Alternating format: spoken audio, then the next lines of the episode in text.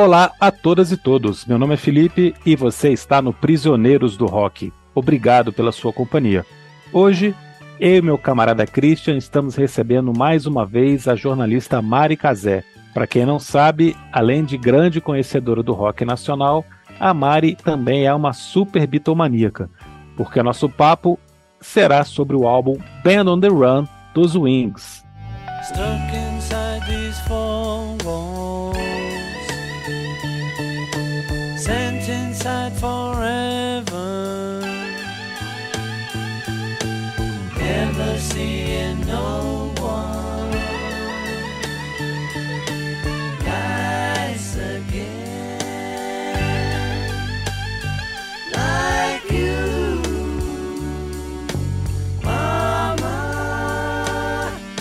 Ou Paul McCartney and Wings, como alguns preferem. Band on the Run está completando 50 anos do seu lançamento e é talvez o principal disco pós-Beatles do Paul. É sem dúvida seu maior sucesso comercial. E também é um trabalho cheio de ótimas histórias e ótimas canções. Sobre ele que nós vamos conversar hoje. Mari, bom dia, boa tarde, boa noite. Queria começar a nossa conversa te perguntando o seguinte: esse é o disco que o Paul McCartney se mostra um artista maduro como Paul McCartney e não como ex-Beatles? Boa noite, gente. Obrigada de novo pelo convite. Muito bom estar aqui. É, dessa vez não falando sobre rock nacional, mas falando sobre Paul, porque eu sempre falo que além de Beatlemaníaca, eu sou uma Paul maníaca, né? é, eu acho que esse disco é, ele é a essência do Paul finalmente se, se desvencilhando totalmente assim dos, dos em relação aos Beatles. Eu acho que era um disco que ele estava muito mais seguro, né? A gente depois vai falar de todo o contexto, do, até um pouquinho de antes desse disco, para chegar nesse ponto, mas é um disco, é um disco que ele está mais, mais maduro, mais seguro, mais convencido de que ele podia fazer boas músicas, que ele podia ter a inspiração que ele, que ele teve com o Sgt. Pepper, por exemplo, mesmo com, com o histórico que, que ele estava tendo de críticas, de é, vendagens ruins, né? Eu acho que, apesar de, de todo o contexto também, do Wing estar se desfazendo, eu acho que foi um momento ali que, que sim, eu acho que o Band on Duran mostra o Paul, finalmente, Paul McCartney, né? Eu acho que a partir dali é, veio uma, acho que uma segurança e uma capacidade criativa gigantesca, não que não tenha antes, que eu adoro os discos que vêm antes também, mas acho que a partir dali eu acho que, que ele está é, realmente livre e independente de, da, né, das amarras dos Beatles, né? Legal, legal, legal, Mari. Obrigado mais uma vez por aceitar o convite. A gente está aí com esse que é o. É, só para entender, que aqui é a discografia do Paul e dos Wings, eu me confundo um pouco. É o terceiro dos Wings e é o quinto disco do Paul é, né, fora dos Beatles, é isso, né? Isso. É, bom, disco muito bacana, sensacional, desde a capa até da primeira à última nota, né? Mas um disco com, com uma história né, Mari, complicadíssima, assim, né? O, o, primeiro a banda, a banda quase termina, né? Como é que é isso? Eles ficam reduzidos a um trio, é, ele, a Linda e o Danny Lane, né? Que era, que era, um, era ex-integrante dos Moody Blues, que é uma, uma banda muito interessante ali do final dos anos 60, né? Um dos fundadores do Moody Blues, mas mais ninguém, né? O resto é, da banda tinha saído. É, é isso. O, o Henry McCullough, não sei se é essa pronúncia certa, que era o guitarrista, ele saiu duas semanas antes, né, por divergências, diversos tipos, né, de divergências. Ele já estava é, meio irritado com a questão financeira, né, que o Paul pagava, tipo, 70 libras por semana, enquanto é, ele poderia ganhar, tipo, duas mil libras é, sendo músico de estúdio, mas ele estava, pô, era o Paul McCartney, né, então para ele estava valendo a pena nesse sentido, é, também tinham divergências é, de é isso, né? De, de escolhas musicais, né? É, é notório que, que, vários integrantes do, do, do, do Wings não gostavam também da presença da Linda como, como parte integrante é, da banda. Uhum.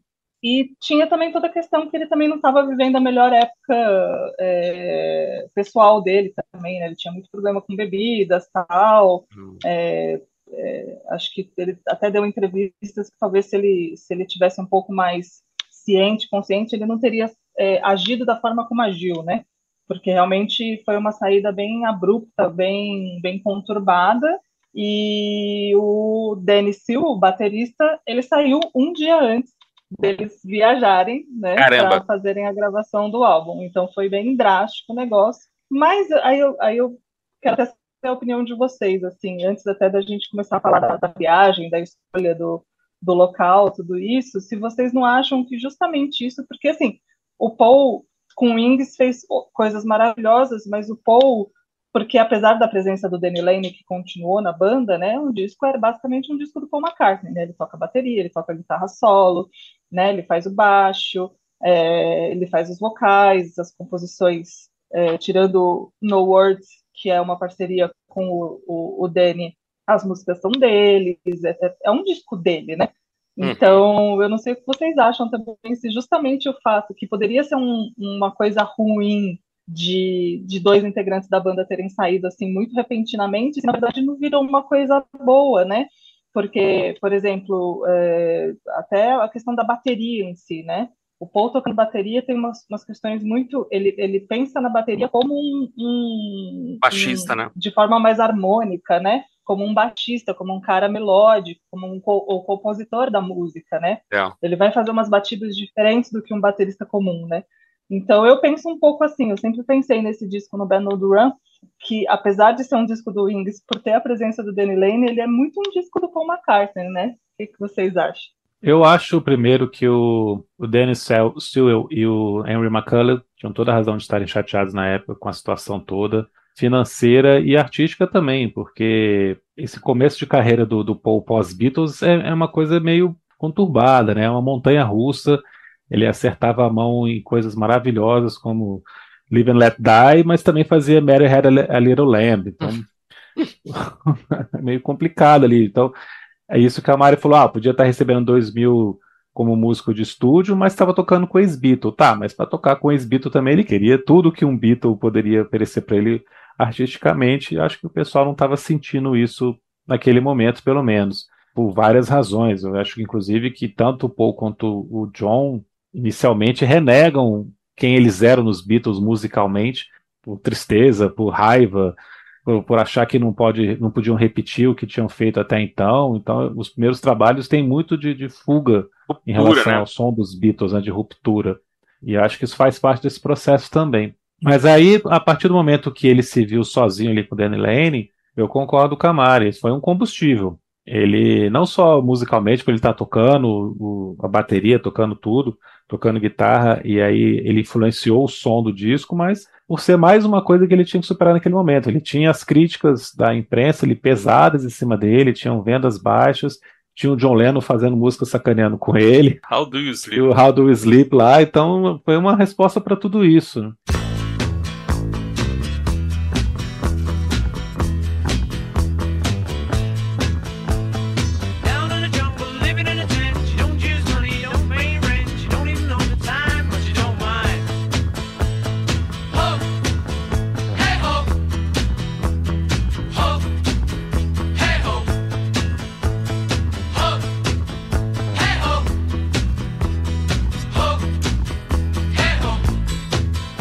E é, e é interessante porque ele dá uma resposta extremamente bem humorada, não no sentido de ser uma coisa engraçada, mas no sentido de ser uma coisa solar, né? uma coisa de, de, um, de alguém de alto astral, uma coisa de um, um, disco de sol de verão ali, de uma tarde bonita, sabe? É um disco muito legal de escutar, assim, não tem nada ali de, de raivoso, de melancólico. Para mim, todas as músicas aqui são muito bonitas nesse sentido. É um disco de alguém que está em paz consigo mesmo, que encontrou o seu rumo ali, e faz um trabalho brilhante, sabe que está fazendo um ótimo trabalho, e isso é, se, é, se, retroalimenta, né? Eu estou fazendo ótimas canções, então vou caprichar mais ainda aqui nesse arranjo, vamos tocar, vamos fazer o negócio funcionar, apesar de todas as circunstâncias ali que cercaram as gravações, né? Então, serviu sim para ele entregar um, um, trabalho, como eu falei no começo na pergunta que eu fiz para a Mário, um trabalho de completa maturidade ali, como Paul McCartney. É, e nem, nem que para isso ele tivesse que ir para para longe, né? O cara se mandou para Nigéria, né? Para o lago. É, aí é teve história. mil problemas, né? Isso, é isso, também é um negócio interessante, né? Assim, eles foram. O estúdio era ruim, pelo que eu li. O estúdio era ruim, eles foram assaltados. É, o Paul teve um broncoespasmo, que a Linda achou que ele estava morrendo um belo dia, o calor. É, críticas por parte do ativista político e músico nigeriano Fela Kuti, né? Que é um grande cara que fazia entrevistas ali dizendo que aquilo era um absurdo, que os caras não estavam, estavam, né, é, não estavam não, não incorporando nada da música africana no seu, né, lembrar que na época o Ginger Baker estava na, na África também gravando com o Fela Kuti, né, um tremendo de um disco, é, quase que isso não sai, né, mas saiu, né, e aí eu, eu queria saber se vocês sabem por que raios eles inventaram essa viagem para a Nigéria, eu realmente não sei e, e que gostaria de saber de onde que saiu essa ideia maluca né, de se enfiar lá no meio da África para nos anos 70, né, ainda para gravar, pelo menos um pedaço, né, porque o disco não foi todo gravado lá, né, foi só um mês de sessão e tal, e depois eles voltaram, né? Na verdade, foi um pouquinho mais, né? Foram sete semanas. Hum. Eles gravaram a base lá. Jet foi gravado em Londres e os overdubs foram feitos em Londres, orquestração, foi tudo feito em Londres. Tá. Mas o grosso do disco foi realmente tudo feito lá. Então, a ideia do Paul, ele queria ir para um lugar tropical. Ele queria é, curtir pra... ele queria curtir praia de dia e gravar à noite. É, e aí a EMI mandou uma lista de, de, de, é, de, estúdios que eles possuíam no mundo inteiro, porque eles tinham no mundo inteiro, inclusive o George Harrison tinha gravado em Calcutá, que aí também tem tudo a ver com o George, né? Mas na ideia, a, a ideia do Paul era vamos, vamos para um lugar tropical, que a gente vai, vai para a praia de dia e grava à noite, o Rio de Janeiro estava entre, entre, entre as opções lá na listinha Olha. que a EMI passou. É, ele poderia muito bem ter escolhido o Rio de Janeiro, acho que não teria passado por todos esses perrengues. Mas assim, vira, vira, vira um mito do disco, né? Porque as coisas que aconteceram lá, e, e é muito, muito legal isso no, no, no, no, livro do Jeff Emery que ele fala, né? No, minha, no Here, There and Everywhere. Ele uhum. fala que apesar de todas essas coisas que aconteceram, o, o, o clima da gravação foi muito legal. Então, assim, o próprio Jeff, que era o, o, o, engenheiro de som, então, tecnicamente, ele diz que a parte externa do estúdio era realmente muito ruim, era um hum. galpãozão, é, mas os equipamentos não eram tão ruins. Assim, ah, eu sempre achei que fosse. Um uhum. É, não, ele falou que. Aqui, tô falando dele, né? Que foi um claro, engenheiro claro. de som do Paul. Falou que não, a parte de, de equipamento não tinha umas coisas boas, hum. tinha uns microfones que davam para ser aproveitados, e eles precisaram fazer a questão de acústica que não tinha no lugar, tal, aí teve que chamar marceneiro, falaram que até o Paul ficou serrando madeira lá para agilizar o processo, não sei o quê, mas os caras fizeram tudo errado porque não tinham entendido o conceito de, de acústica, e tipo, daí perderam tipo, uns três dias de gravação. Só que aí, chegando lá, primeiro que o voo já foi terrível, né? Falaram que foi um voo bem, bem tenso para lá. E chegando lá, eles perceberam que não era nada daquilo que eles esperavam, né? É, Lagos, é, a Nigéria, né, tava, tinha acabado de passar por uma guerra civil, né, o país estava despedaçado, não só a questão de doenças tropicais, né, que que depois o Paul, no, quando a EMI enviou para ele, falando para ele não ir para Lagos porque estava com uma epidemia de cólera lá, ele só recebeu essa informação depois, quando voltou ah! para Londres. A carta chegou atrasada. Que maravilha. Sensacional. Ah, os anos 70, né? E, e é isso, né? Era, era pobreza, eles andavam de carro e aí o motorista, aí tinha umas pessoas meio cobertas assim, e o motorista falavam que eram leprosos, assim, né? usava esse termo, inclusive. O, aí o, o Paul, além das crianças, ficaram hospedados num, numa casa, a equipe ficou em outra, é, mas é isso, o Jeff fala que o hotel era ruim, tinha barata, na casa que eles estavam antes, depois ele passou pro hotel também, era cheio de inseto, Uhum. Era um calor infernal, mas o Paul conseguiu, eles, eles conseguiram é, um clube de campo lá que era bem, bem, bem legal, assim, então eles ficavam de dia nesse clube de campo e à tarde e à noite iam para gravação. Iam gravar, né? né? Eu ia falar, sabe que, Mari, que para essa notícia que eu tive aqui primária, né, de que o estúdio não estava bom e tal, é um pouco inacreditável, que embora eu tenha só a versão em CD, o som é muito bom, né? Os é caras conseguiram arrancar, disco, né? é, a qualidade é sensacional, assim, conseguiram realmente, né, porque você vê que tá, embora é, eles tenham gravado quase sempre como um trio, tem hora que tem instrumento pra caramba, né, cara? Tem assim, tem toda uma cama de teclados e guitarras e percussão, né? É tudo tão claro, né? Percussões que geralmente desaparecem, o contrabaixo tá sempre, como sempre, né, em discos do Paul, muito claro, os vocais estão ótimos, assim. Então, assim, se o estúdio era ruim, os caras fizeram um milagre. Você tá me dizendo agora, e aí, eu acredito, o estúdio não era tão ruim assim, ele só era um lugar ruim, né? Eram é, exatamente o que o Jeff Emerick falou. Ele falou assim, cara, era padrão EMI. Até ele fala no livro, né? Que nem McDonald's, o McLunch lá, não sei o nome lá do hambúrguer, mas tem que ser igual em todos os países. Era, era o padrão de qualidade da EMI. Então não podia ser um lixo o estúdio. Sim. Eles não tinham os 16 canais ainda, né? Não tinham. Eles trabalharam com oito canais mas é, na mixagem eles ajustaram essas coisas. Já em Londres, acho que aí eles fizeram esses ajustes. Mas assim, como eu falei, né, como o, o, grosso foi gravado lá, como foi gravado lá, as músicas na verdade foram gravadas lá é, e fizeram os overdubs aqui, é isso, a qualidade do microfone, a qualidade do, do dos instrumentos em si, né, da, do, da microfonização dos instrumentos, tudo é de lá, é daquela, uhum. daquela ah, não super bem. nada aqui, né? Para mim funcionou é, super bem. Exatamente. Muito é. destaque para o baixo, né? Muito Sim. destaque para o baixo. Foi uma exigência também do, do, do Jeff Emmer, que dá muito destaque para o baixo.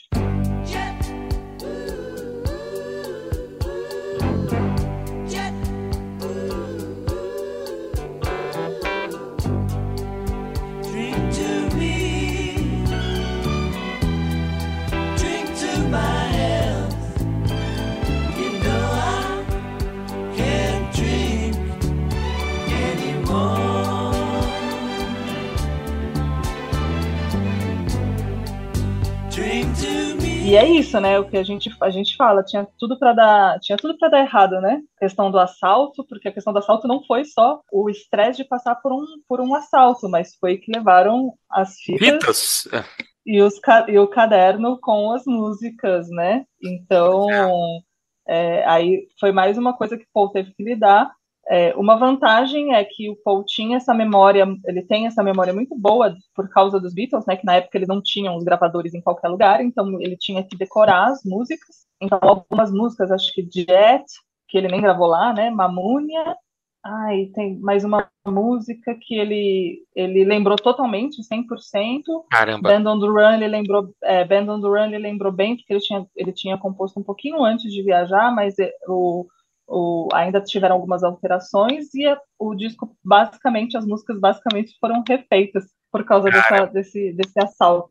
Eu vou te falar um negócio, Jet é, é uma música que eu já tive a oportunidade de, de, de tocar com banda já, foi uma das poucas vezes que a gente roteirizou a música, porque assim, a gente tinha que grudar na parede o que, que acontecia depois, porque ela sempre vai para uma coisa que você não espera. Parece que ela tá acabando, ela volta e volta de novo, e, e quando volta não é exatamente no mesmo lugar. Jet é dificílima.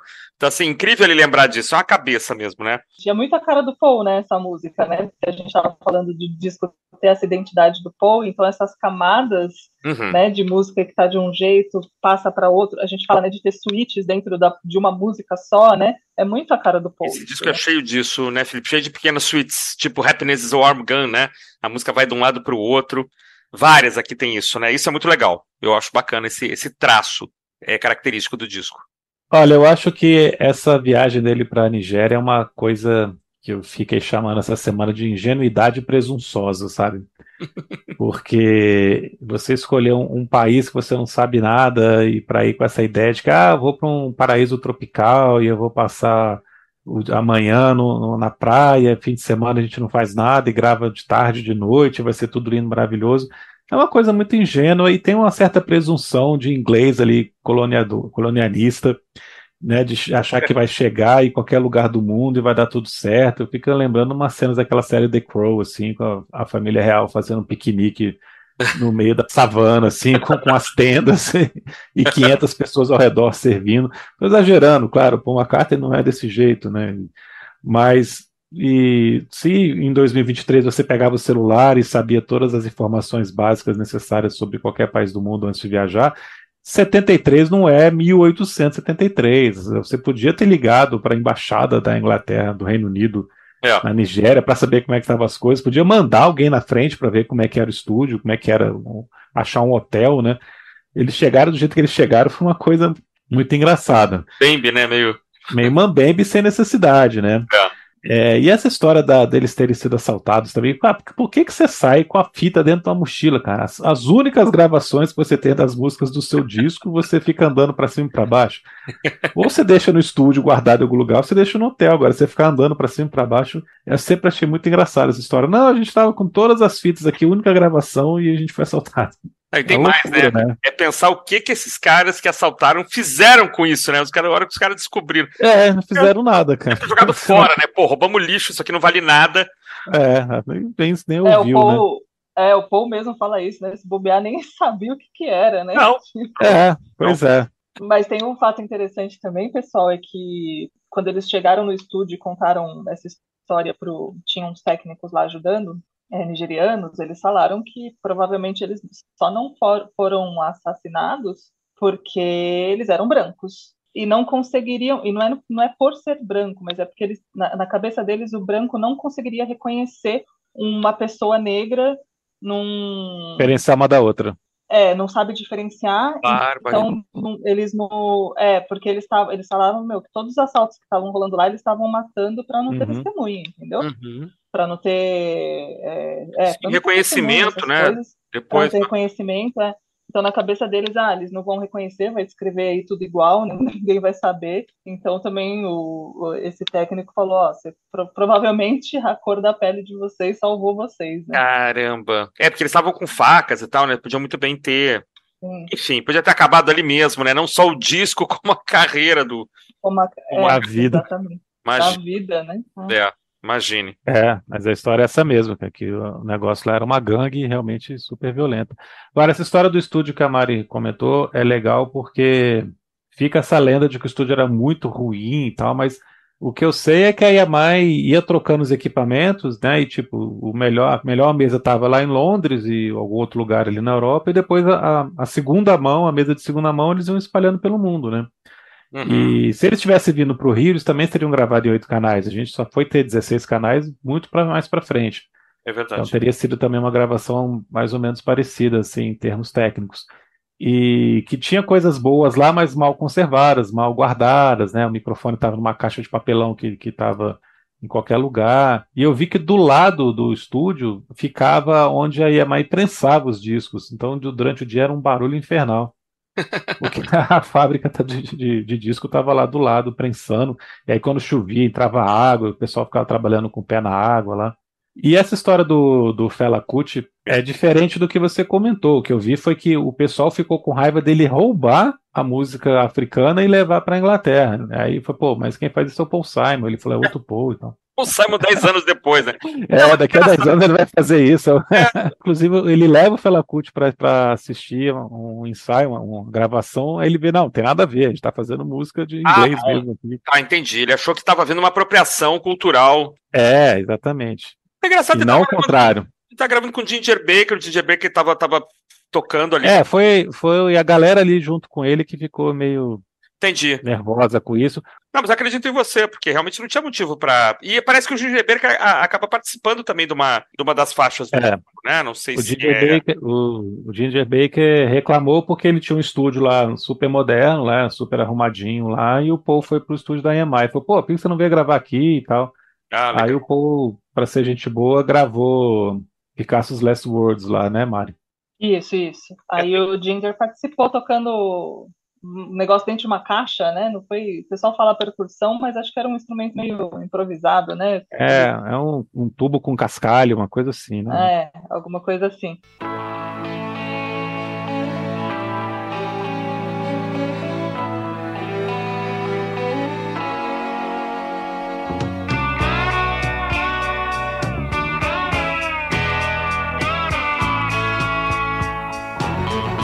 wanna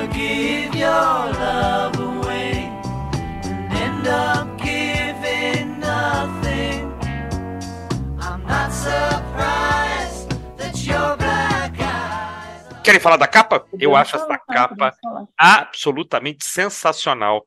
Desde sempre, é, nós temos a, o Paul McCartney, a Linda, e o Danny Lane, juntamente com seis personalidades, é, que eu vou falar aqui em seguidinha, que parece que estão sendo apanhadas aqui num flagrante, né? Tem uma luz, parece uma luz da polícia e tal. É, e aí, só para saber aqui, estavam aqui o apresentador de TV Michael Parkinson, o cantor e ator Kenny Lynch, o grande James Coburn, aqui lá em cima, né, de bigode, é, um escritor político, chefe de cozinha Clement Freud, que era nascido na Alemanha, mas morava na Inglaterra, o também super ator Christopher Lee, né, que fez muito filme de terror, fez muito Drácula, e um boxeador é, chamado John Conte, que tá logo atrás aqui do Paul McCartney, se não me engano. Que é de Liverpool. Que é de Liverpool? Ah, não sabia. Olha aí. Fantástica a capa. Eu adoro, acho um trabalho gráfico muito bacana. Aqui tem umas, umas Polaroids aqui dentro também da, da Linda, umas fotos belíssimas. Não, eu adoro. Ela é muito significativa nessa brincadeira aí do, no, do Band on the Run, né? Então, tipo, não sei se, se, se teve a intenção, acho que não, provavelmente, mas acho que tem tudo a ver ali, né? O holofote pegando esse grupo de pessoas. Ah, e... com, certeza, com certeza. Com certeza, né? É. Uhum. E só que foi uma baguncinha, né? Fazer essa, essa sessão de fotos. Né? Várias fotos, né? tava... Foram várias fotos, foram 24 tentativas e só quatro, né? O, o fotógrafo Clive, Clive Arrows, Arrows Smith disse que ficaram boas porque o pessoal tava tudo meio, meio doido, né? Ah, isso eu não sabia. Isso eu não sabia. É, eles, eles estavam numa festa que o Paul deu ah. e tava todo mundo meio, meio chapadinho. e aí foi super, foi super difícil manter a pose. Aí, por exemplo, toda vez que, a, que o holofote ficava num, numa baixa potência, né? Significava que todo mundo tinha que ficar parado por dois segundos para a exposição adequada ali na hora ah, de tirar sim. foto. E, cara, eles se mexiam e davam risada, entendeu? Mas no fim deu certo e ficou essa, essa é muito legal. Acho que tá todo Essas mundo outras... numa posição muito legal. Né? É, sim. Essa, esse frame final aqui é fantástico, né? É. E aí tem as outras fotos, são, são publicadas as outras fotos assim comumente? Eu nunca vi. As fotos que tem, não deram certo? Não sei, mas tem, tem tipo um making off, né? Tem um videozinho ah. desse, desse. Ah, dessa... não sabia. Que legal. Eu, é, não sei se eu tô falando bobagem, mas acho que eu já vi cenas deles se mexendo ali, gravando. Deve ter algum documentário, alguma coisa assim, que eu não lembro exatamente onde eu vi. Legal. Essa cor amarelada veio por acaso. Ele, o, o fotógrafo Harry Smith usou o filme errado, né? Ele usou um filme para dia.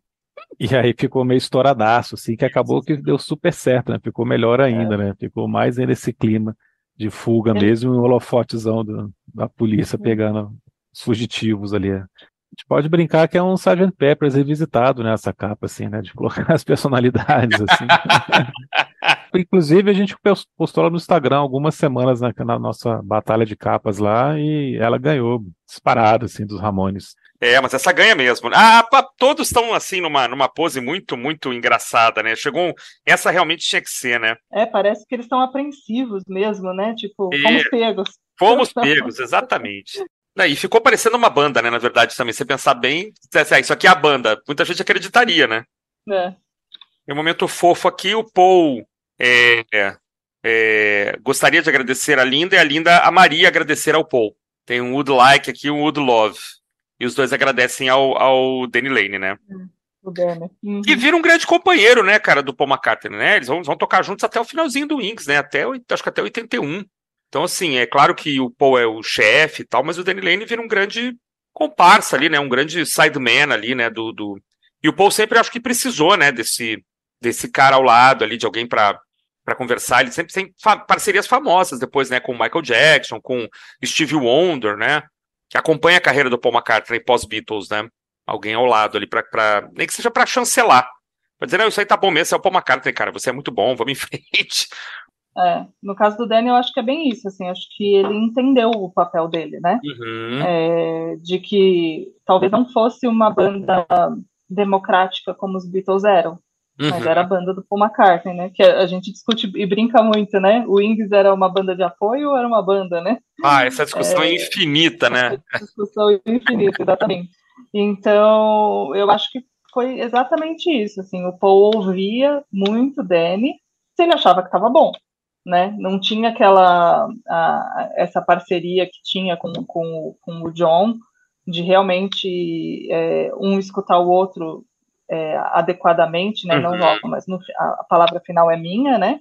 E, e, eu acho que ele entendeu bem esse esse posicionamento, assim, de tipo, não, o Paul é, é, é o dono da banda. Uhum. Entendeu? É o uhum. Paul, exatamente. Então, eu acho que, que, que, funcionou por causa disso, nesse sentido. Assim, quando teve que funcionar, funcionou porque ele entendeu ele tinha o espaço dele, né? Funcionou legal por causa disso. Acho que nessa questão de artística aí que a gente falou, né, que os outros tiveram grandes problemas, né, de gravar músicas que eles não queriam gravar, ou até questão de tipo pô, ensaiar na Escócia, lá na fazenda da Escócia. Pô, sou músico do Paul McCartney, quero estar no fervor, em Londres, não vou lá para gravar junto com ovelha, né?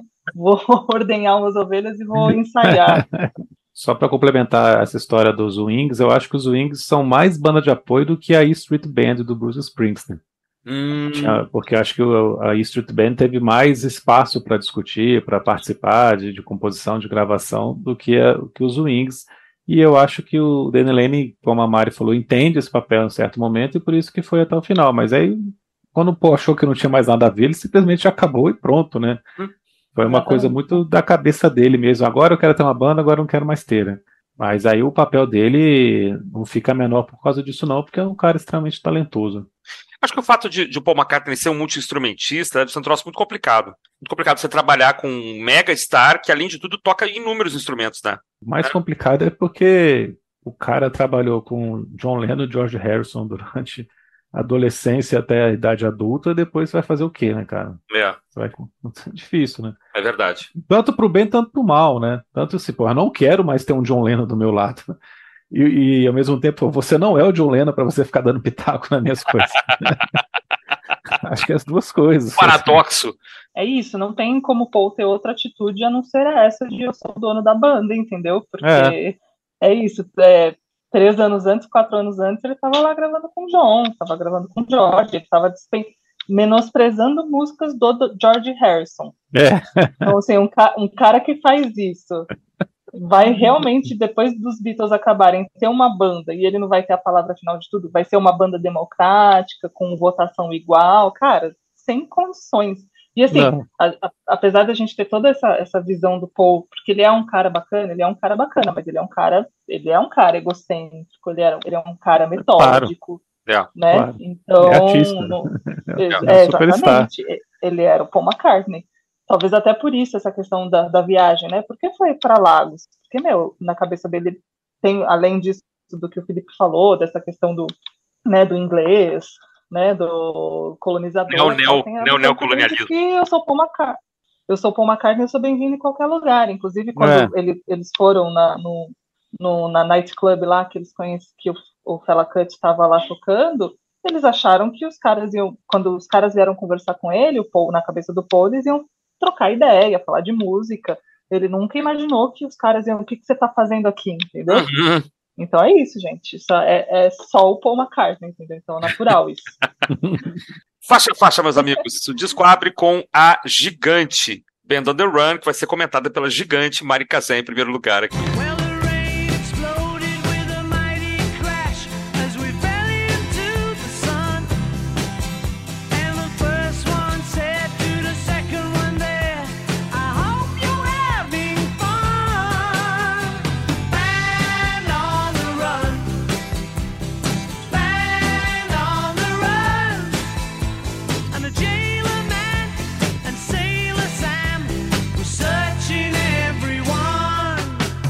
É, Band on the Run, cara, assim como o disco, né? É a música mais famosa de Wings, com certeza, né? Me arrisco a dizer que talvez seja a música mais famosa dos, do, do Paul em carreira solo. Oh. Não consigo lembrar de outra que seja tão emblemática. Depois aí vocês, vocês compartilham, mas é, pensando em Paul, carreira solo, que música você fala? Acho que Band on the Run talvez seja a primeira que vem na cabeça de todo mundo, assim, que, que, que conheça o Paul McCartney de carreira solo, né? É o que a gente sempre fala, né? Tem, tem músicas de abertura que são certeiras e que mostram é, para que o disco veio, assim. Uhum. Band on the Run, cara, é isso que eu falei, Band on the Run se tornou uma das maiores músicas da história do rock mundial. É, o, é a música de abertura do disco, né, do mesmo nome. A gente, só voltando um pouquinho, né, é, a gente precisa lembrar que, que, que o disco não foi é, um sucesso de vendas logo de cara, né? Que ele foi lançado em dezembro e ele, na verdade, ele só foi realmente alavancar quando os singles foram foram sendo lançados, né? E aí, quando lança o single Jet Band on the Run, aí sim o, o disco explode. E essa música foi o que a gente falou, né? Essa música representa muito Paul McCartney, né? Essa, essa brincadeira que ele gosta de, fa de fazer, né? Essa, é, né? Que a gente falou de suítes dentro de uma música só. Uhum. É sensacional, né? Ela começa com aquele riffzinho de guitarra, a letra que parece meio sem nexo, mas é totalmente é, conexo. é legal a gente lembrar também que talvez não tenha sido de propósito, mas esse, esse disco todo ele tem muito a ver com, com liberdade, com fuga, né, com esperança. Essa música ela veio no momento que finalmente os Beatles se desfazem né, das amarras com Alan Klein.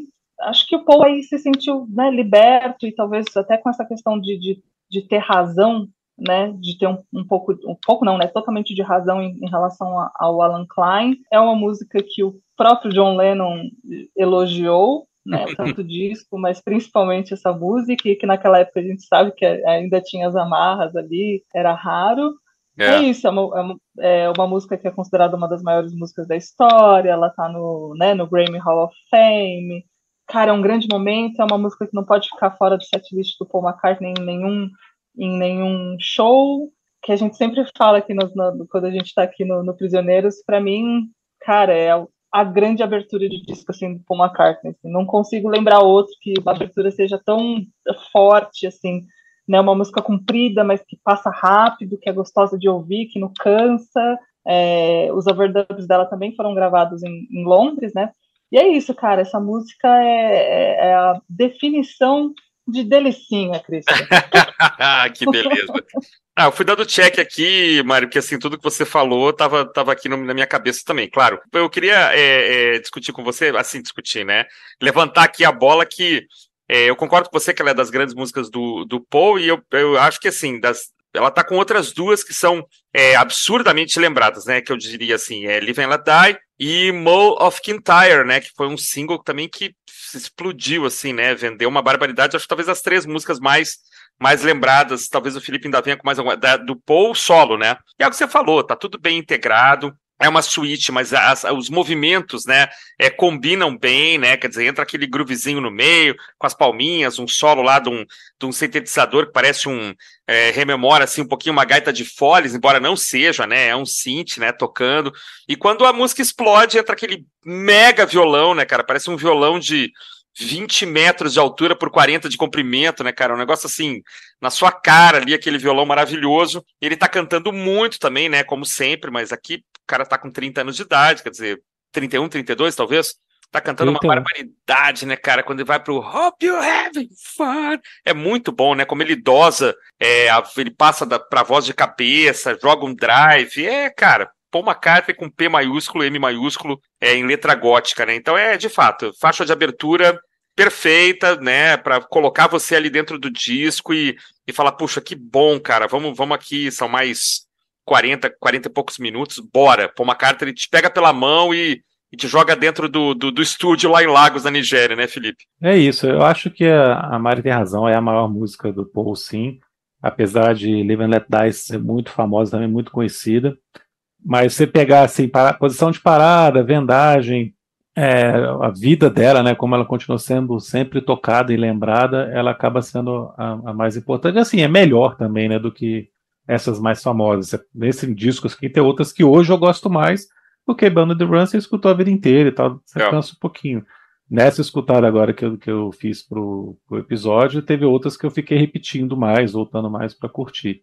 Uhum. Mas o tamanho dela é uma coisa absurda, a letra é muito legal também é, as figuras que ele cria aqui dessa relação das pessoas em fuga. Gostei do que a Mari falou no começo sobre a história do Alan Klein, porque tem um verso aqui, If You Ever Get Out of Here, que dizem que foi o George Harrison que falava durante essas brigas com Alan Klein, né, se um dia a gente se livrar disso, e ele colocou na música porque, exatamente porque eles tinham, os Beatles tinham conseguido finalmente acabar com, a, com os vínculos todos com Alan Klein, né? Uhum. Lembrar que essas coletâneas que saíram agora, vermelho e azul, que foram relançadas, foram ideias do Alan Klein, né? Ele não fazia só coisas ruins, não, ele tinha ideias geniais também. Essa foi uma delas. e de resto, vou assinar embaixo o que vocês falaram aqui, não tem nem o que acrescentar mais, é maravilhosa. Assim como também é maravilhosa a segunda faixa, a incrível Jet.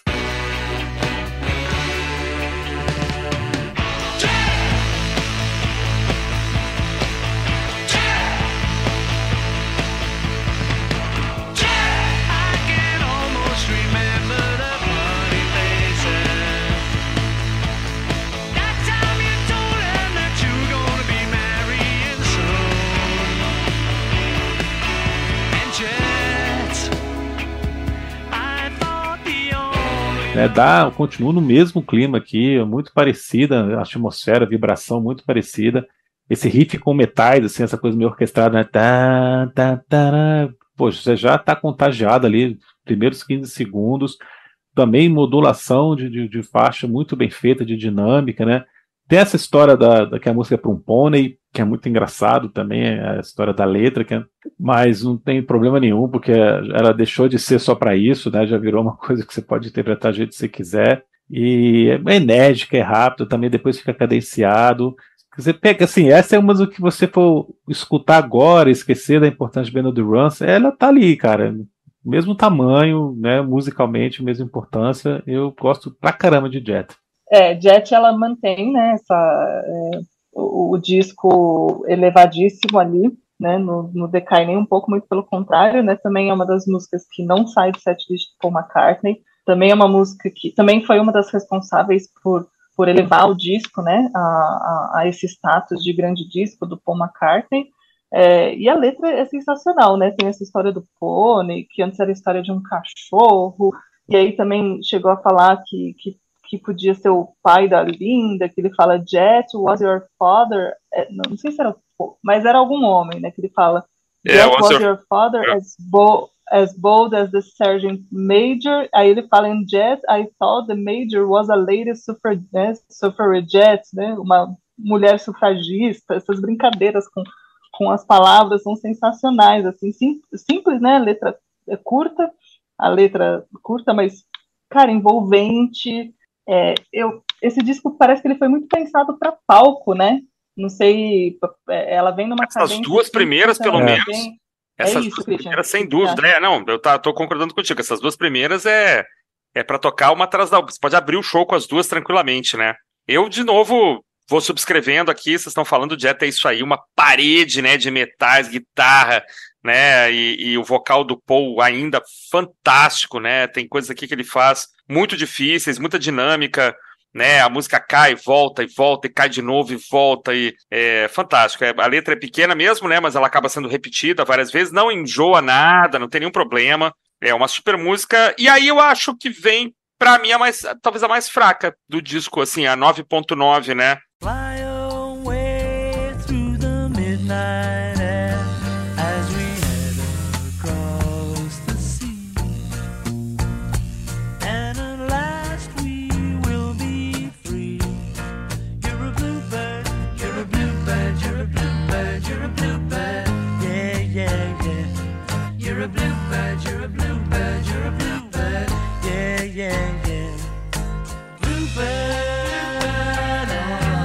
É, Bluebird é uma música normal, comum, dá uma, uma respirada aí, você né, cai um pouquinho, né? Quase uma, sei lá, quase uma bossa nova, quase um, né? Acho legal, bonitinho, solo de sax bonitinho.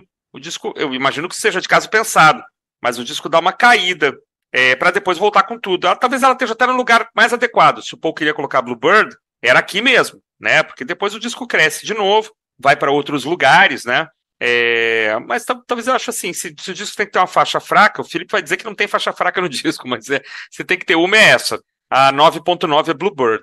Eu só vou discordar de você no 9.9, cara. Eu dou 7.9 para ah. ela. Eu acho uma pena ela ter entrado no disco e ela no Wills ter ficado de fora. Eu Ellen Wills era melhor excessivamente adocicada, não gosto não, cara. A faixa que, inclusive, hoje eu estava escutando o disco última vez, aquela última passada, eu pulei, pulei, admito que pulei. Não tive mais paciência de escutar ela, não.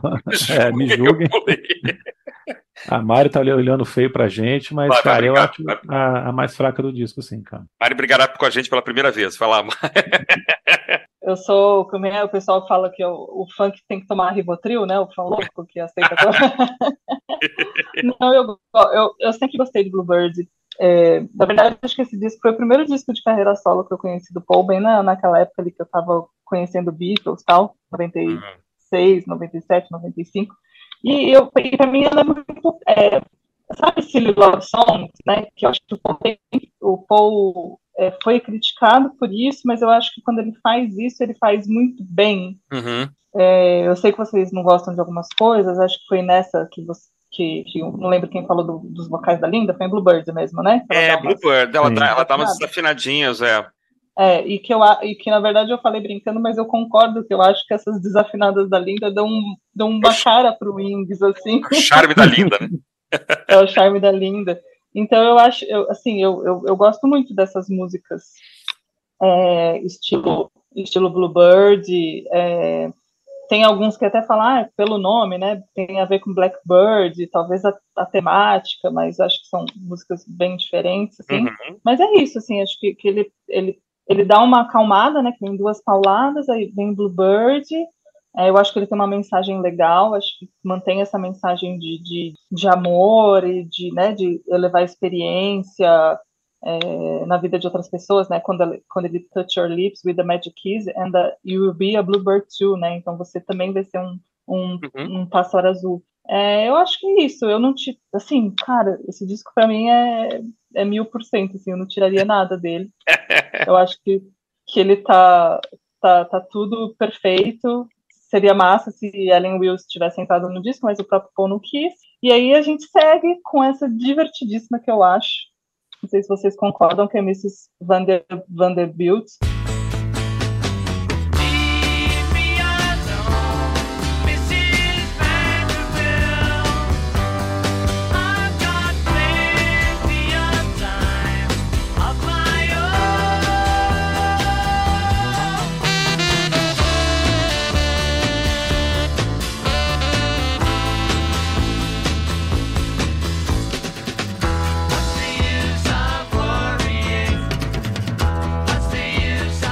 Que ela é tão divertida que, na verdade, as músicas, a, a, a letra foi inspirada, né, num, num, bordão de um comediante inglês, né, o Charlie Chester, que ele falava down, in the jungle, living in a tent, better than a bungalow, no rent. E a frase do Paul é, né, down in the jungle, living in a tent, you don't use money, you don't pay rent.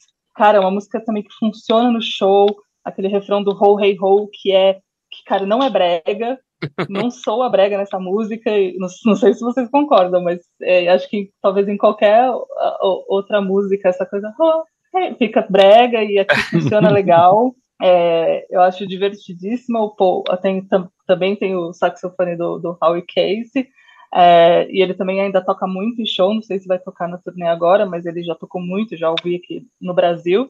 E é isso, para mim ela é, é, ela é um toquinho de diversão, assim, no meio do disco. Miss Vanderbilt, ou Vanderbilt, não sei como é que fala isso, é, é, é uma Obladia Obladá adulta, né? Uma Obladia Obladá que chegou à, à, maturidade, né? Ela tem a mesma, para mim, a mesma levada, assim, a, a, aquele mesma, aquela mesma vibe, claro, tirando não tô, não tô comparando as duas, né? Mas assim, a vibe, né? A vibe é a mesma, né? Concordo com a Mari que esse Ho Hey Ho em qualquer outro lugar não daria certo, mas aqui a gente canta, quando tu vê, tá cantando junto, né? E eu acho ela bem divertida, cara. Os vocais muito bem construídos, a, a levada dela é muito legal. Eu só fico me lembrando de Obladi Obladá, mas acho que ela é uma grande música. Daqui para frente a gente não tem problema nenhum. Para frente o disco vai ficar grande, gigante de novo e é, nunca vi ela tocada ao vivo, na verdade, mas deve ser divertidíssima, assim, porque ela é também, assim como as duas primeiras, boa para tocar, botar a galera para cantar Ho Hey Ho, né? Eu gosto muito dela também, muito divertida, muito ágil, né? Essa, essa, essa dinâmica da faixa. Aqui a gente vê quem está pagando o disco, né? O contrabaixo ali na sua cara, lindaço ali, brilhando. Quem está pagando é maravilhoso. Eu estava cantando Ho Hey Ho esses dias no carro, sem parar também, porque não tem como, é muito grudento. É verdade. Mas, cara, ela tem uma outra grande qualidade, além desse começo empolgante, né, esse, esse ritmo que tem inicial que é essa ponte aqui, que, que, tem a partir do Leave Me Alone, Mrs. Vanderbilt, que é muito bonita, cara. Uhum. É de uma beleza, assim, que dá uma queda, assim, ela fica um pouco mais lenta, ele muda o jeito de cantar. Porra, é muito bonito. É a coisa de arrepiar, depois volta, né? Depois acelera de novo, mas, cara, funciona demais essa faixa. Eu adoro.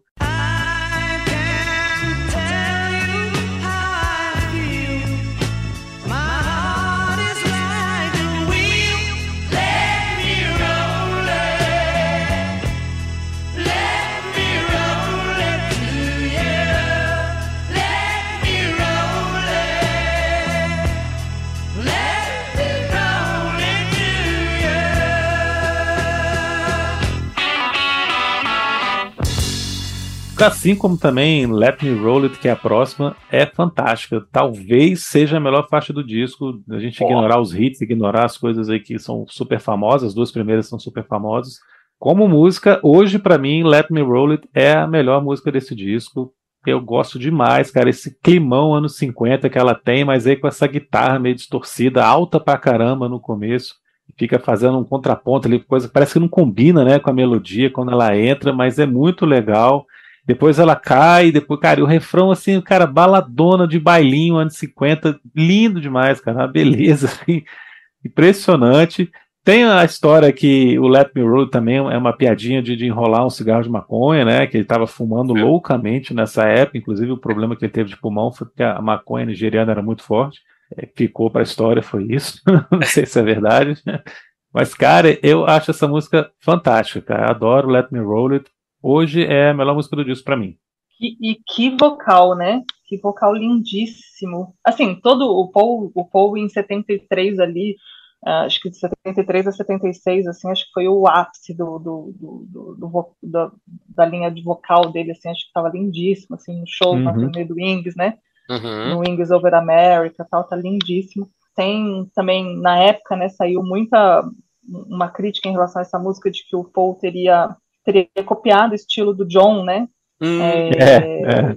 é, e que depois aí ele falou, né, nas entrevistas mais recentes, ele fala desse lance do, de, de enrolar um, um baseado, que tem muito mais a ver com ele, né? e com a época que ele estava tava vivendo, né? Mas essa questão do eco tal, e ele falou, pô, só o John pode usar esse eco, eu não posso usar, tal. É que a gente falou, tipo, Band on the Run e Jet, a gente, são os grandes sucessos do disco tal, essa aqui só não é minha predileta porque tem outra, né? Que eu já falei aqui antes da gente começar a gravar, que depois eu falo. Mas com certeza é, é o, ela entra nessa. É isso, né? Vem duas grandes músicas, vem uma Silly Love Song ali para dar uma quebradinha, vem uma divertida, que o Paul sempre tem que ter uma musiquinha divertida no disco, e aí Let Me Roll It é, eleva de novo aí para essa transe que é esse disco, assim. É, a gente está fechando o lado A com a música, né, uma música longa, né, o disco todo em geral tem, tem a maioria das músicas são, são longas, né, assim, para o padrão pop, né, quase cinco minutos é considerado longo. É, eu acho muito legal esse clima nos 50 que ela dá mesmo, assim, é evidente, né, que ele tá, ele tá fazendo referências ali a, uma, a um rock mais antigo, mas ela fica toda meio quebrada, né, ela tem uma, uma guitarra esquisita, um, um bumbo, um bumbo com dois, duas batidas que você tenta acompanhar e não é... consegue né? Você, ela, fe ela fecha com uma batida dupla, né, Caio? É, é maravilhosa. Não, você tenta acompanhar, se você, né? Nós aqui que somos músicos amadores, a gente é pego o tempo todo, né? Você acha que você vai entrar no, no beat e, e perde o beat, né? Então ela, para tocar air drum dentro do carro, né, com sinal fechado, é sempre o um desafio. Esse bumbo duplo ele deixa a gente meio maluco, né? É, refrão fortíssimo. Para mim, a, a, música tem referência óbvia ao, ao a enrolar é, o cigarro, né? Acho que ela fecha muito bem o lado A, não o lado A, porque é praticamente perfeito.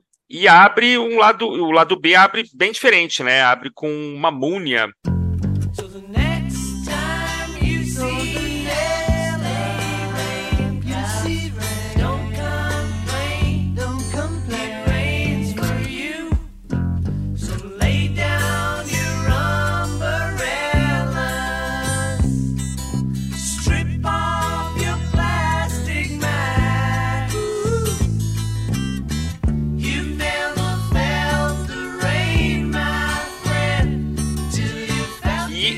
Lembra demais, assim, os climas. Eu não sei porque faz pouco tempo que a gente gravou os 50 anos do álbum, 55 do álbum branco, mas ela me lembra demais os climas de Modern Nature Sun, né? Que é uma música do álbum. Não é a mesma coisa, não é a mesma nota, tem nada a ver.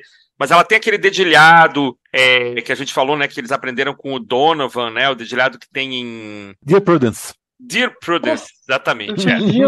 Esse tan tan, né? Mamúnia tem muito isso. Acho que, apesar de ser uma faixa bem longa também, muito agradável de ouvir. Né, muito bonitinha, vocal bacana, né? Você não sabe que é mamúnia, mas quando você vê você tá cantando junto, você não sabe se é mamona ou se é, né, alguma outra coisa parecida, ou se é um falso é, um falso amigo aqui, né? Você acha que a letra está é, te levando para lugar, mas não está. Eu li algum lugar que era o nome de um hotel, se não me engano, mas eu não sei uhum. se é verdade. E, cara, tô lá, a música me deixa muito feliz, assim. é, se era para ter uma música mais lenta, assim, é, bonitinha, legal, Mamúnia. Eu queria falar que eu não consegui fazer essa ligação rapidinho de Let Me Roll It com John Lennon. Vocês me chamaram a atenção para um troço interessante aqui, mas um pouquinho mais para frente eu vou fazer uma ligação de uma das faixas com outro Beatle. Mas por enquanto eu vou deixar vocês oh. falarem sobre, sobre Mamúnia, em seguida a gente fala de outro Beatle famoso aqui. Mamúnia é um hotel em Marrakech, no Marrocos, ah, onde eles estiveram no, no, primeiro semestre de 73. Hum. Mas a uhum. curiosidade é que o hotel se escreve Mamônia e o Brian Ferry tem um disco chamado Mamona. É verdade.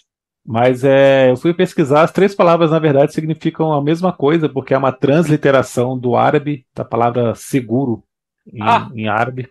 Então, seguro, segurança, alguma coisa Sei, assim. Olha só. Só aqui você tem um negócio desse. Não é em outro lugar do mundo você tem uma essa quantidade de cultura acumulada. Não tem. Não tem. Então, na verdade, a, essas diferençazinhas de grafia, de pronúncia aqui em inglês não, não fazem muito sentido, não. É tudo a mesma coisa, né? Tem nada a ver com Mamona, então. Com a Mamona. Não, tem nada a ver com Mamona. E, eu, cara, e o hotel é uma coisa espetacular, onde eles estiveram ah, lá. Era, era, o hotel preferido do Winston Churchill, inclusive, quando ele ia ao Marrocos, só isso. Olha aí. E tem muito esse clima, cara, é um, é um clima de filme de sessão da tarde, assim, né? Aquela cena que o, o casalzinho tá passeando na praia, assim, o sol tá se pondo, muito gostoso, né? Esse sonzinho, é. essa levadinha. Uma letra muito legal também, falando sobre a chuva, a chuva como uma coisa de renovação, de limpeza da alma, né, de, de nova chance, ali, novos de recomeços, bem bonito também, tem a ver com esse clima do disco de, né, de recomeços mesmo. Eu acho ela bem legal também. Outra música que você fica com o refrão na cabeça, essa coisa grudenta, como o Hey Ho, de Mrs. Vanderbilt, aqui também você tem esse Mamúnia, que eu fiquei repetindo a semana inteira aqui pela casa também, que eu acho muito legal. Outra ah, que eu adoro, cara, sensacional. Mari, você? Ah, eu também, acho ela lindíssima. Eu acho que o Paul também tá com um vocal muito, muito bonito aqui, né? Quando ele começa a falar da parte da chuva, né? É muito bonito. Uhum. Verdade. Muito melhor o áudio que vai tocar depois do que eu cantando aqui, gente. é, teve um crítico que falou que é uma música tão leve que flutua, né? E é isso, a gente. Eu ah, acho. É, né, a gente tem muita, muitas questões assim com o vocal da Linda, mas eu acho que aqui os backing vocals são Não, bem aqui tá tudo bem. São bem encaixados. É tá bem encaixado, né? Uhum. É, é. E é legal que as vozes se combinam, né? Elas se complementam. A voz do Danny também se complementa. É. Assim, não tem o, o, É isso, vocês falaram tudo, assim, essas curiosidades aí dos do significados. É mais uma música que reforça essa questão da liberdade, né? Da, da, da desse momento que o, que o Paul estava vivendo. E aí a gente vem com No Words. Sweet burning love, inside.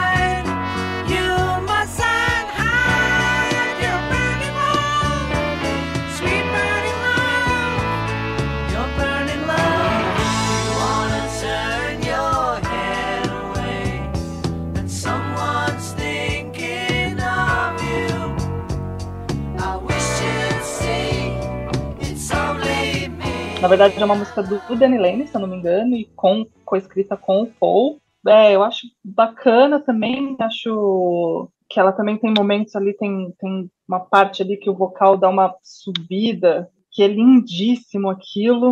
É, ela foi gravada, foi uma das músicas que, assim, pelo que eu percebi, várias músicas foram escritas bem antes do disco, assim, mas essa foi gravada pro Red Rose e, quer dizer, foi escrita na época do Red Rose, mas não foi gravada na época, né?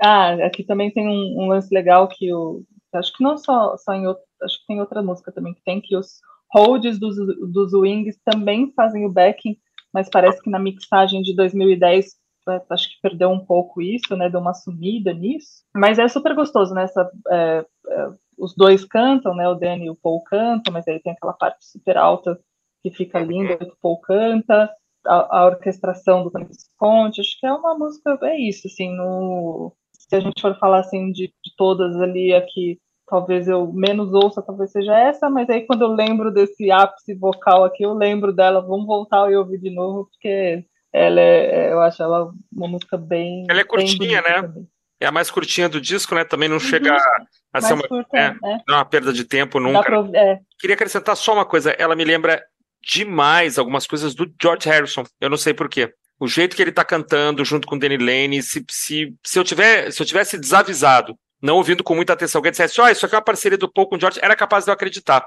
Até o jeito que, pelo qual a música, como, como qual a música se desenrola, eu não sei, ficou, ficou na minha cabeça uma coisa meio George Harrisoniana, assim. Talvez tenha que ouvir de novo, com mais atenção. Mas é, é isso, uma música muito bonitinha, pequenininha, é, desenvolve bem e me lembra George Harrison. Acho que eu tô sozinho nessa hoje aqui, mas me lembra. É, é não. Agora... de novo, assim, não, não associei, assim, nunca é. eu ouço esse disco há 30 anos. Pois é, associei, assim, eu tô assustado, eu devo, eu devo estar errado. acho que eu estou errado. Mas engraçado, ouvindo, é uma música que eu não escutava há muito tempo, esse disco eu não ouço ele inteiro há muito, muito tempo, mas essa me, me passou uma coisa do finado saudoso George. É, agora que você falou, não, não é de todo errado, não, cara. Tem, dá pra perceber de onde que vem essa sua ideia, assim. Faz algum sentido, faz algum sentido. Algum sentido faz, cara. Algum. Não sei se faz muito. A Mai ouve o disco há 30 anos, você me conhece há uns 30 anos, então você sabe de onde eu tirei isso. É.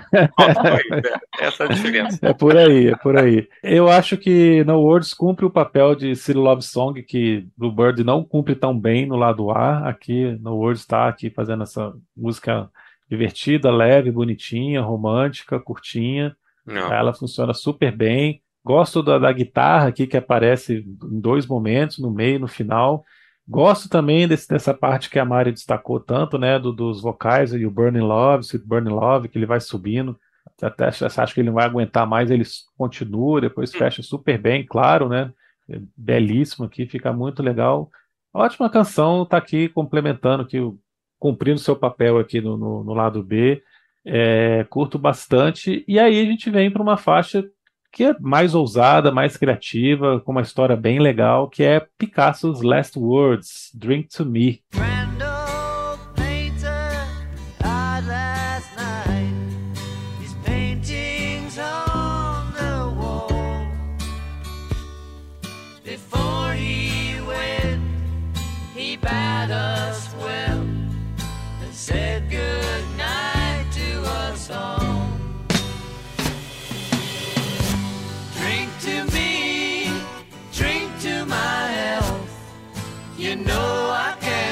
E diz a lenda que foi composta quando eles estavam num, num jantar na Jamaica recebendo o Dustin Hoffman, e o Dustin Hoffman desafiou Paul McCartney a compor uma, uma música na hora sobre qualquer coisa, e ele viu a notícia que o Pablo Picasso tinha falecido, leu a matéria lá e exatamente trecho da última frase dele que ele coloca na música, né? Que é o Picasso's Last Word aqui, que ele fala: é, beba por mim, já que eu não posso mais beber, né? E começa como um, quase um folkzinho aqui, lentinho, uma levada muito legal, depois completamente transformada na metade, entra um incidental de jet, e aí a música volta para a música original, mas com a melodia mais ou menos de jet, ele vira uma outra coisa meio orquestrada. Cara, eu não, é a música mais longa do disco, eu não sei se tinha necessidade desse miolo onde tem tanta mudança. Eu gosto muito do começo, gosto depois que ela termina do mesmo jeito, né, que começou. Esse miolo, às vezes, eu acho legal, às vezes eu acho desnecessário, mas o resultado final é ótimo, sem problema nenhum. Eu só não sei se, se tanta experimentação aqui era necessária nesse caso.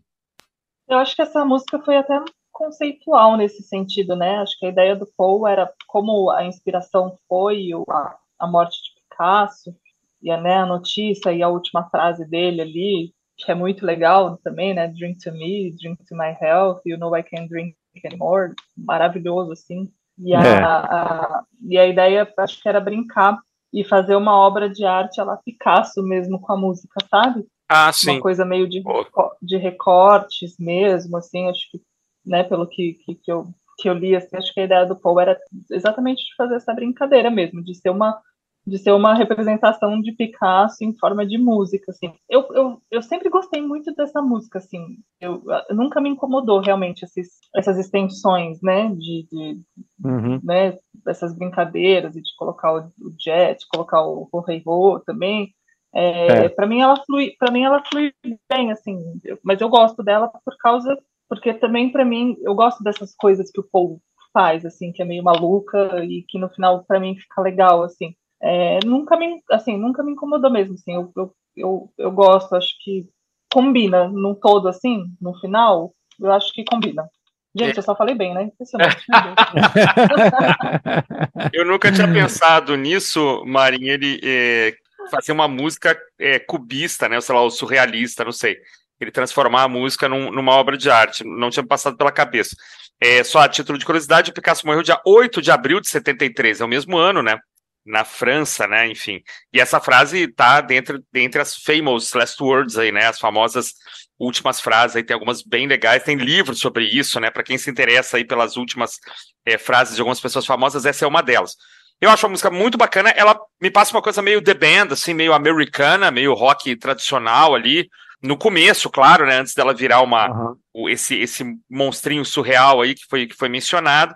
Eu acho que ela não vai além do razoável, acho que ela estica o que tem que esticar, né? Não, não, não incomoda, não chega a ser uma coisa experimental demais.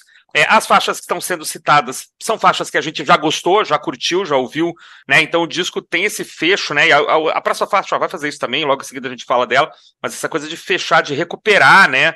E há dias atrás, aqui, algumas semanas, a gente falava do disco Jazz, né? Dos 45 anos do Jazz do Queen.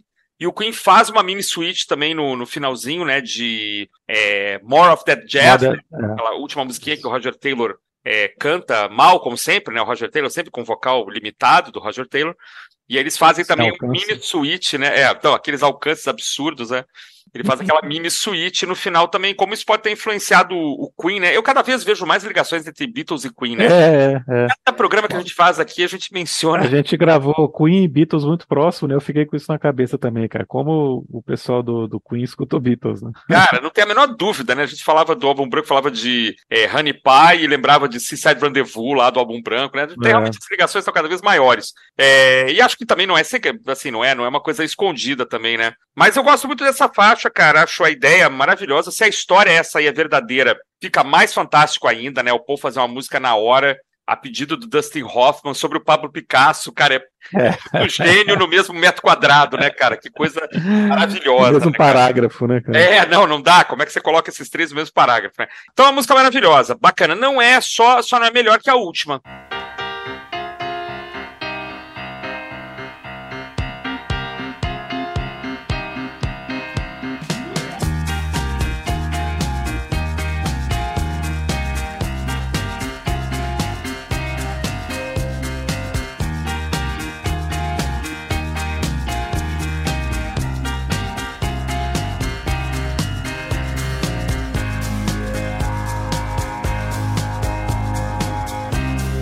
Para mim, é, é, terceira melhor faixa do disco, cara. 1985 vem logo depois de Band on the Run e Jet, hoje na minha concepção. Uma música incrível, meio futurista, me lembrou umas coisas da Electric Light Orchestra no final, né, cara? O negócio termina meio, meio num concerto ali. Tem menções também a outras canções, enfim, um monstrinho, né? Uma, um pianão me, me passou um negócio Super Tramp, Steely Dan. Cara, essa foi uma faixa que eu, de novo, ouvindo hoje pela última vez aqui antes do programa, eu voltei nela. Vai, enquanto o tempo me permitiu, eu voltei nela para escutar. Se atrasei um pouquinho, talvez porque eu estava escutando é, 1985 maravilhosa, assim, fechamento gigante para um disco quase perfeito, 99.9 perfeito aqui na minha opinião para Mari brigar comigo. Depois você me fala qual que é o disco perfeito do Paul, se tem um disco 100% para vocês. Pois é, eu não sei, eu não sei. Boa pergunta, é difícil. E Band on the Run, é. Tá, mas só por, causa, só por causa de Bluebird, né? Se tirasse Bluebird e colocassem Ellen Wills, ia virar 100%. Tá bom. Eu acho que então, sim. Pra mim era, pra mim era. Eu acho que sim. Cara, que momento, que encerramento de disco, que música perfeita. É, o que eu falei, tira Band on the Royal Jet aí, que são grandes clássicos, que o Felipe já falou, já tocou demais, né? A gente já ouviu muito. Apesar de 90, 90, 1985, putz, eu vou falar em português, 1985, é, é, fazer parte do setlist também, que o Paul não costuma mexer assim.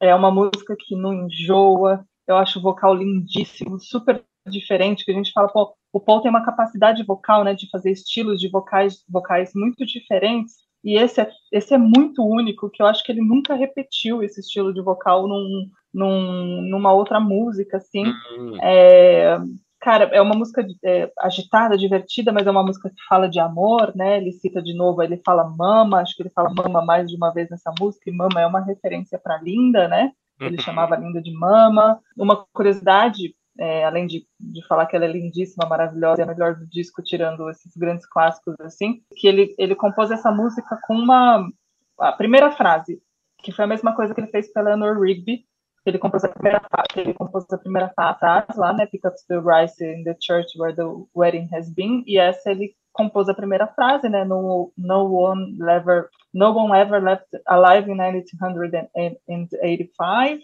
Ninguém Sobrou Vivo, né, em 1985, uhum. e ele falou que isso era a única coisa que ele tinha por meses. E aí ele falou, pô, ninguém saiu vivo em 1980, né, não, não, não, não teria funcionado, e aí depois ele foi construindo a música ao redor dessa frase, assim. Você nem entende muito bem o começo, né, parece que ela não tem muito a ver com todo o resto, mas tem tudo a ver, assim, cara, é um...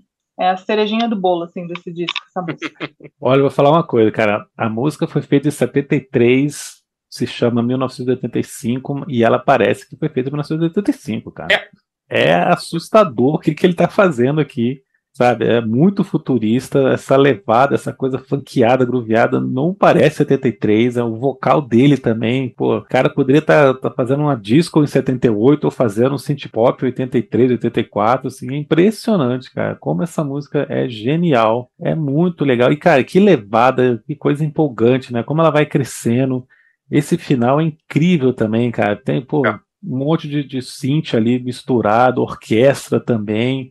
É. Até a hora que volta Ben on the Run, que é muito divertido. Aí você abre o sorriso, né? É o finalzinho mesmo ali, é um epílogo ali para você colocar o, o, disco de novo e começar outra vez. Né?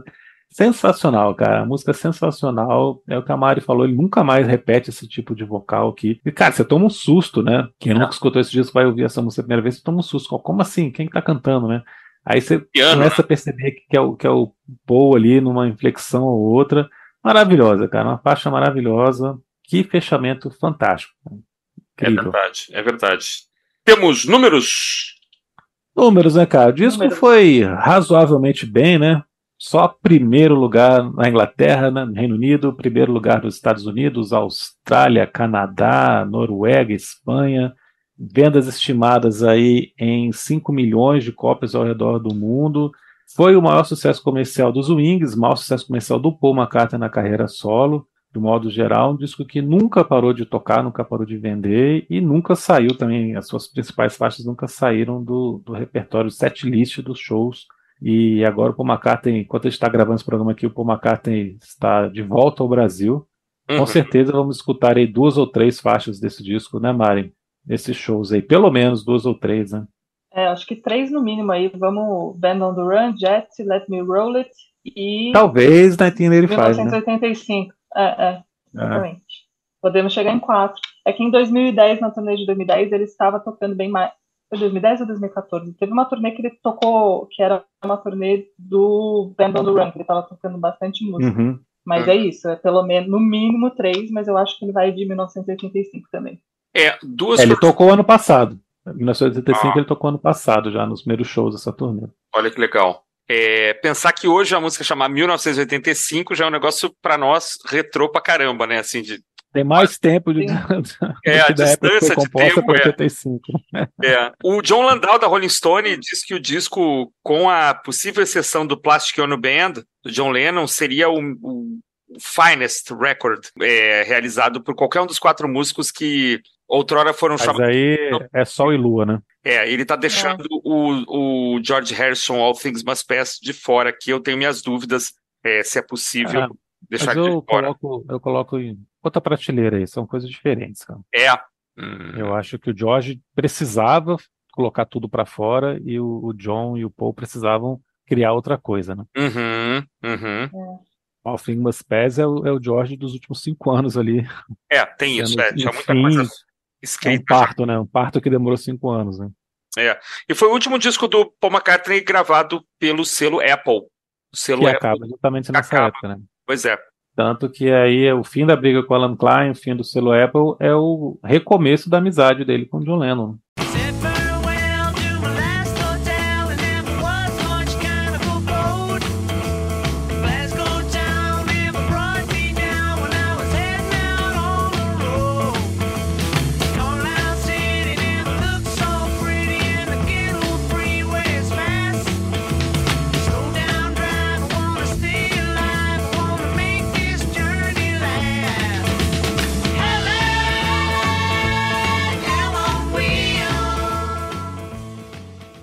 Ah, bom, ele foi, ele foi, ele tá em várias listas, né, de melhores. É, aqui, aqui o Magazine colocou no número 75 dos 100 grandes discos da Inglaterra. Ele tá na lista da Rolling Stone de 500 discos de todos os tempos. Tá no Hall da Fama do Grammy desde 2013, enfim. Então, realmente, a gente aqui no Prisioneiros altamente recomenda que você, aproveitando a passagem né, de ser Paul McCartney pelo Brasil, escute um grande artista do nosso tempo, né, talvez o maior, e esse disco, passados 50 anos, continua sendo uma baita diversão colocar para rolar.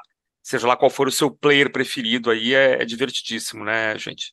É isso, assim, eu concordo. Se você vai ouvir Paul McCartney é, sem, sem, sem ser as coletâneas, né? Vamos focar em disco, disco oficial mesmo. Acho que o Band on the Run é, é uma porta de entrada perfeita, assim, porque ele é um disco fácil de ouvir, ele é um disco de, de, poucas músicas. Tem músicas, as músicas têm a média de 4, 5 minutos, mas ele, ele flui bem. É, ele, ele, ele tem muito a cara do Paul McCartney, de, de, forma geral, assim, tem essas brincadeiras com, com a voz que ele faz, então dá para ver todos os estilos vocais dele. Eu acho que assim, é uma porta de entrada para quem, quem nunca ouviu um disco. E eu conheço muitos fãs de Beatles que nunca ouviram Ben on the Run, quando ouvem, realmente assinam embaixo que é um baita disco e não consegue tirar as músicas da cabeça. Assim, são músicas que ficam, né, gente? Que a gente falou, Let Me Roll It, Jet, é, Mrs. Vanderbilt, é. elas ficam na cabeça, né? É, Tem e é partes isso, grudentas, né, cara? exatamente. Se você quer começar a conhecer o Paul, cara, esse é o disco de entrada, assim, para mim. Assim, ele, é, ele é perfeito pro, pro, pro pessoal aí 99.9, mas para mim é, é mil, é mil. Só não é meu predileto, tá, gente? Ah, pois é, eu ia te perguntar é isso. Eu ia te perguntar isso. Qual que é? eu vi até uma, é, uma. Tava vendo uma live que uma menina falou assim que o melhor disco, ela tava falando da Legião, que o melhor disco era o 2, mas o que ela mais gostava era o, era o Descobrimento do Brasil.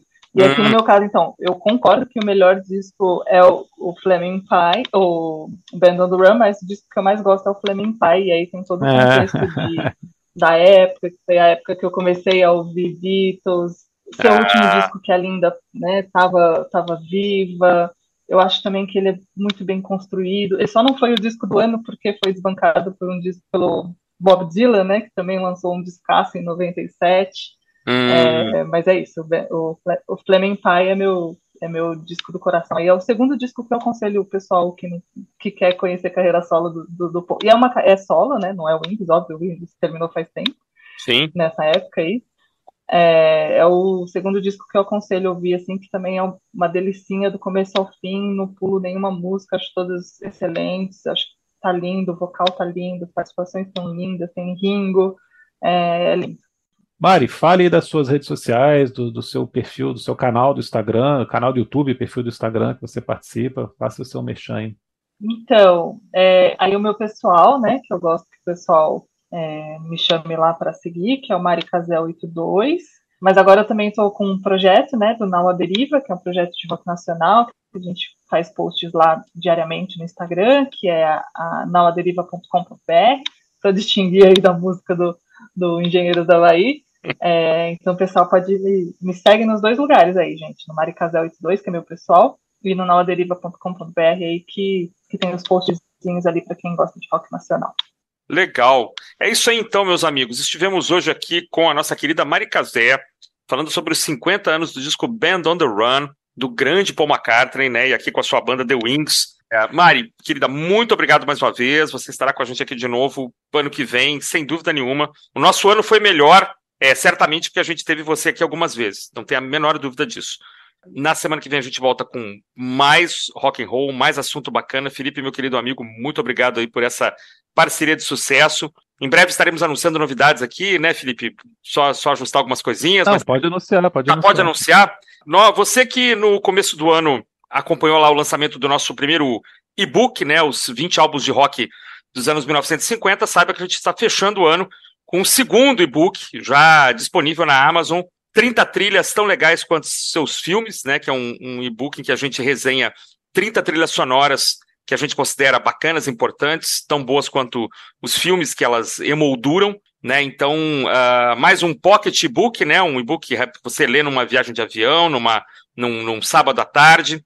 Se você gosta de cinema e música, a gente também gosta e a gente mostra isso lá nesse novo é, trabalho. Você pode, inclusive, tendo o, a assinatura do Kindle Unlimited, você pode ler de graça este nosso segundo é, trabalho publicado em parceria, então, eu e o Felipe, um trabalho aqui do Prisioneiros do Rock, 30 trilhas tão legais quanto seus filmes. Mário, muito obrigado por mais a participação, sempre muito legal conversar com você. Para todos que estão nos ouvindo chegar até o final desse episódio, muito obrigado. É, confira o nosso novo e-book lá na Amazon e semana que vem a gente está de volta com mais um episódio aqui no Prisioneiros do Rock.